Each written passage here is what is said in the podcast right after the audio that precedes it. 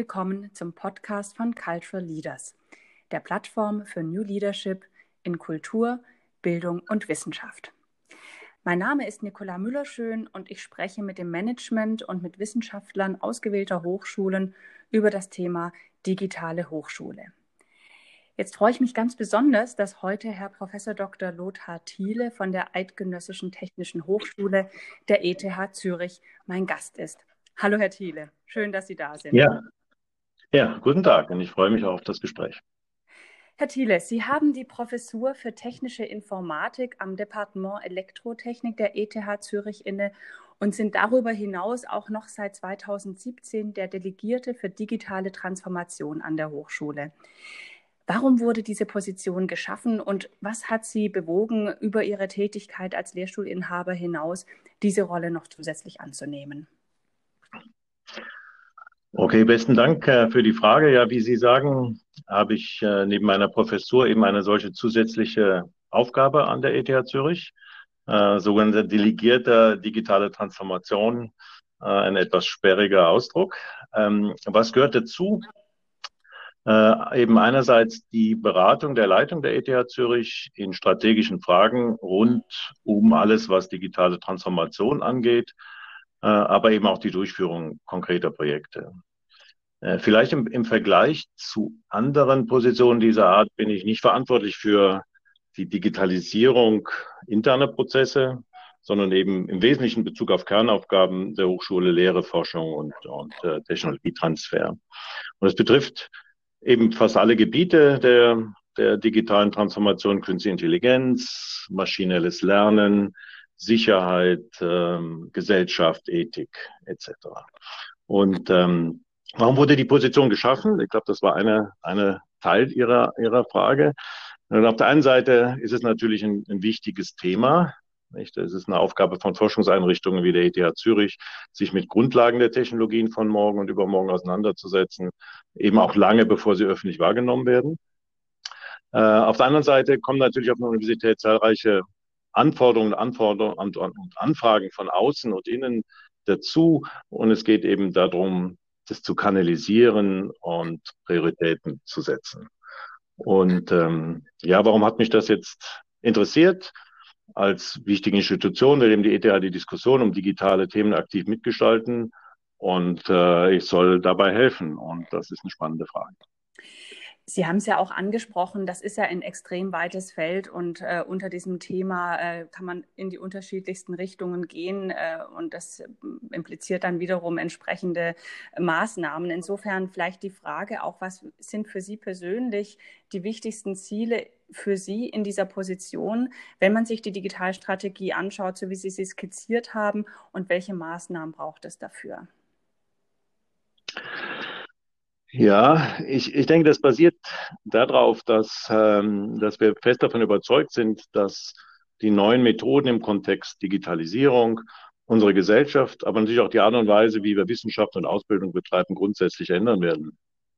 Und daher unternimmt die ETH Zürich, aber natürlich genauso viele oder fast alle weiteren äh, Institutionen dieser Art große Anstrengungen, Investitionen die Frage der Strategie und was jetzt besonders notwendig ist, da äh, kann man vielleicht sehen darin, dass es drei Grundpfeiler gibt, die wir versuchen zu verfolgen. Der erste geht, gerade dann, wenn es sich um so ein äh, gesellschaftlich relevantes Thema handelt, ein bisschen verloren. Es ist die Grundlagenforschung. Und äh, hier kann man sagen, dass die ETH eben schon lange vor der derzeitigen Digitalisierungsdiskussion äh, in die entsprechenden zentralen Wissenschaftsbereiche investiert hat, lange vor vielen anderen.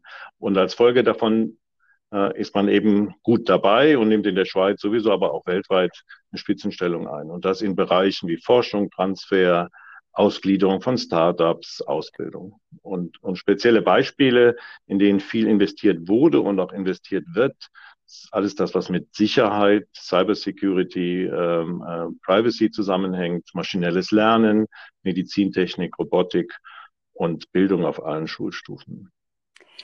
Das ist der erste Teil. Ich glaube, der, der zweite ist die, die Frage der Kooperationen.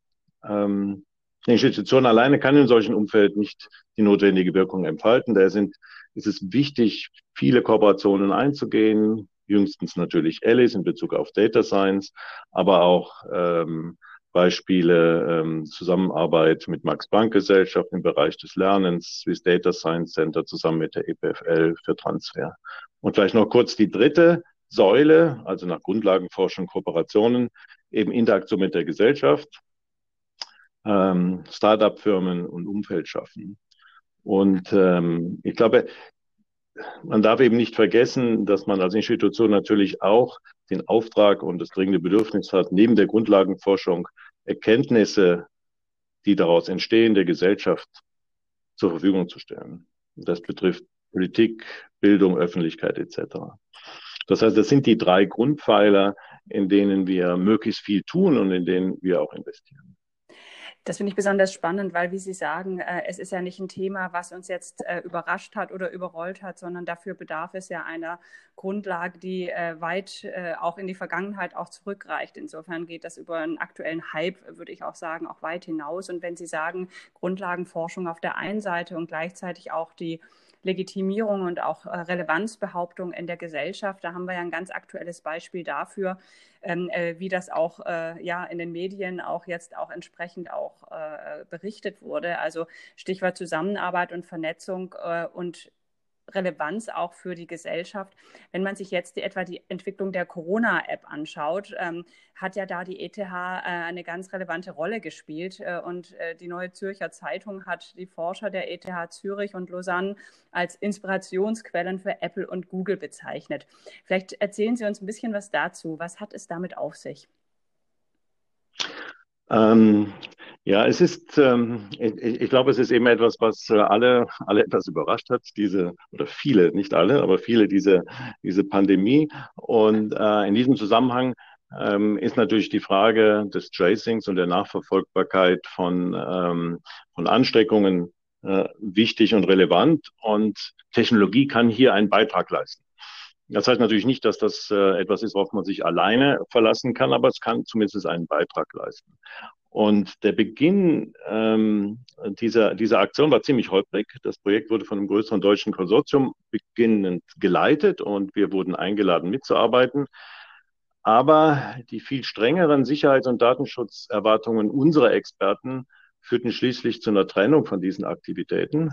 Ähm, und äh, es ist eine etwas äh, technische Frage, aber es geht um die Frage, ob äh, Daten nur lokal oder vorwiegend lokal gespeichert werden oder eben zentral. Und da gab es einen großen Unterschied in der, in der Erwartung.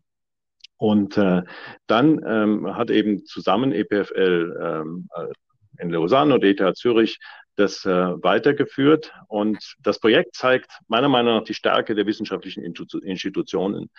Ähm, ähm, es zeigt auch die Ernsthaftigkeit, mit der dann der Technologietransfer und die Interaktion mit der Gesellschaft betrieben werden kann. Und diese Agilität hat vielen anderen den, den Rang abgelaufen. Nicht? Und das geht da wieder ein bisschen zurück auf was ich eben gesagt habe, diese drei Grundpfeiler. Wichtig ist Grundlagenforschung, sind die absoluten Experten beteiligt gewesen im Bereich Sicherheit und Privacy, die natürlich nur deshalb hier sind, weil eben die ETH einen guten Ruf sich über viele Jahre herausgearbeitet hat und dann eben eine schnelle Interaktion mit, mit der Gesellschaft.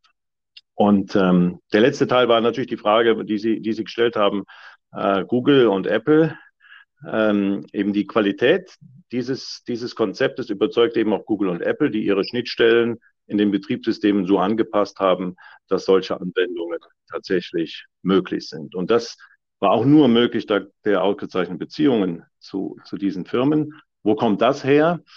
Naja, der dritte Pfeiler, den ich eben erwähnt hatte, Interaktion mit Gesellschaft, Startup-Firmen, hat eben auch dazu geführt, dass ähm, es eine Menge Kooperation mit Firmen gibt und, und Zürich eben schon auch ein Hub für diese Art von Technologie ist. Äh, Google hat zum Beispiel das größte Forschungszentrum außerhalb der äh, USA in Zürich mit mehreren tausend Mitarbeitern. Demzufolge gibt es einfach auch hier exzellente Beziehungen. Das heißt also Kooperationen, ähm, ähm, Beziehungen, Kontakte, äh, aber eben auch Interaktion mit Gesellschaft, Startup-Firmen und ein wichtiges Umfeld schaffen. Vielleicht als, als letzte Bemerkung noch, ähm, dieses Projekt finde ich auch deshalb interessant, nicht nur aufgrund der, ähm, weil es ein Vorzeigeprojekt ist für langfristige Investitionen in die Forschung und, und entsprechend schnelle Reaktionen, wenn es notwendig ist.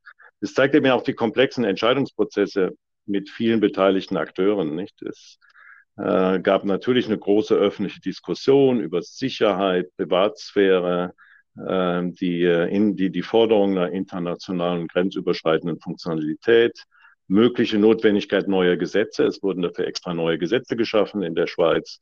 Diskussionen in der Politik, Beteiligung der Industrie an der Entwicklung dieser Art von Anwendungen, etc. etc. Und es ist ein, ein, ein sehr gutes Beispiel auch dafür, wie schwierig es ist, Technologien äh, äh, so schnell äh, in eine breite Öffentlichkeit einzuführen. Wie schwierig es ist, aber auch äh, wie großartig, wenn es dann äh, so gelingt, wie Sie es äh, skizziert haben, äh, dass da die unterschiedlichen Bereiche und auch Interessensvertretungen auch so miteinander verzahnt werden können. Ich kann mir vorstellen, das geht äh, nie glatt, aber äh, wenn das konstruktiv umgesetzt wird, ist es natürlich ein Gewinn für alle. Insofern großartig und herzlichen Dank, dass Sie uns das so geschildert haben. Ja, ich danke Ihnen ganz herzlich, Herr Thiele. Äh, herzlichen Dank, dass Sie sich die Zeit genommen haben. Euch allen herzlichen Dank fürs Zuhören. Tschüss und bis bald. Und besten Dank für das Gespräch.